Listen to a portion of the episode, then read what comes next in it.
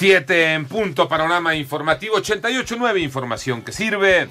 Yo soy Alejandro Villalbazo en el Twitter, arroba Villalbazo. 13 es martes 5 de enero.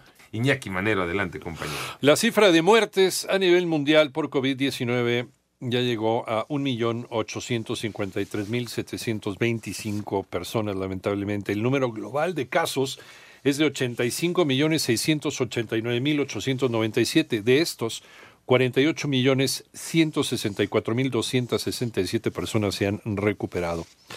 En tanto, Sandra Lindsay, la enfermera de Nueva York que fue la primera persona vacunada contra SARS-CoV-2 en los Estados Unidos, recibió la segunda dosis tres semanas después de la inyección original, pues como mandan los cánones, ya tiene su refuerzo.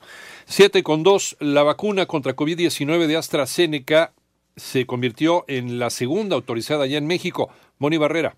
La Secretaría de Salud informó que ya se confirmaron 1.455.000 casos confirmados de COVID en el país y 127.757 fallecimientos. De las 53.625 vacunas de Pfizer que han llegado a México, ya se han aplicado 42.960, lo que representa 82%. AstraZeneca, sí. Hoy por la mañana, muy temprano, se reunió el Comité de Moléculas Nuevas de COFEPRIS, que es la entidad científica asesora de la Comisión de Operación Sanitaria, revisaron el expediente desde el pasado 30 de diciembre, lo estuvieron revisando durante el fin de semana y hoy sesionaron para discutir, deliberar y por unanimidad lograron proponer a la Comisión de Autorización Sanitaria la autorización de uso de emergencia. Así lo dijo Hugo López Gatel, subsecretario de Prevención y Promoción de la Salud, en 889 Noticias. Mónica Barrera.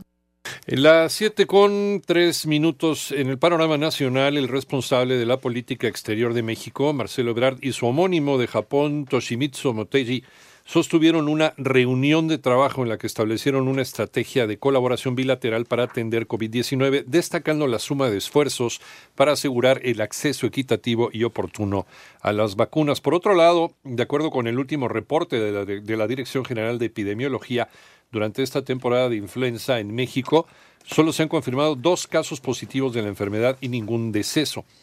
Cabe mencionar que el año pasado, en la misma fecha, 412 personas habían muerto a causa de la influenza. En tanto, Bogar Montiel Reina renunció a la dirección de administración del Instituto Nacional Electoral y en su lugar, como encargado de despacho, estará Ana Laura Martínez, informa el consejero presidente del INE, Lorenzo Córdoba.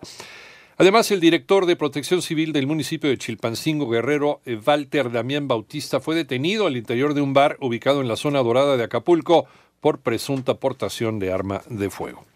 Este año se romperá una cadena de incrementos en las ventas por el Día de Reyes. María Inés Camacho.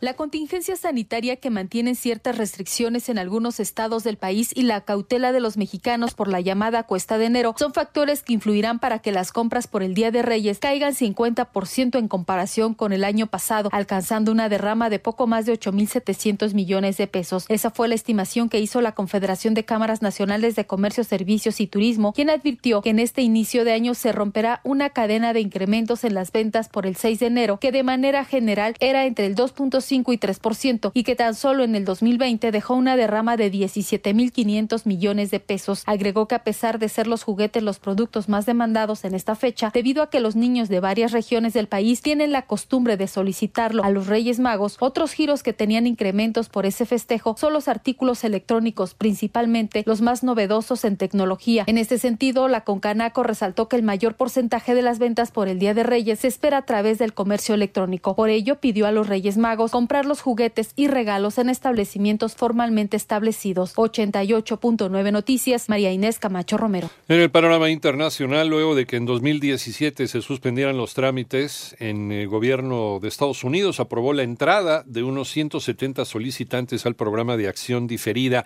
para los llegados en la infancia, conocido como el DACA que protege a los inmigrantes que llegaron al país siendo menores. Por otro lado, un estudio publicado en la revista Nature Climate Change la contaminación emitida hasta ahora ya es suficiente para que no sea posible cumplir con los objetivos propuestos para limitar el cambio climático.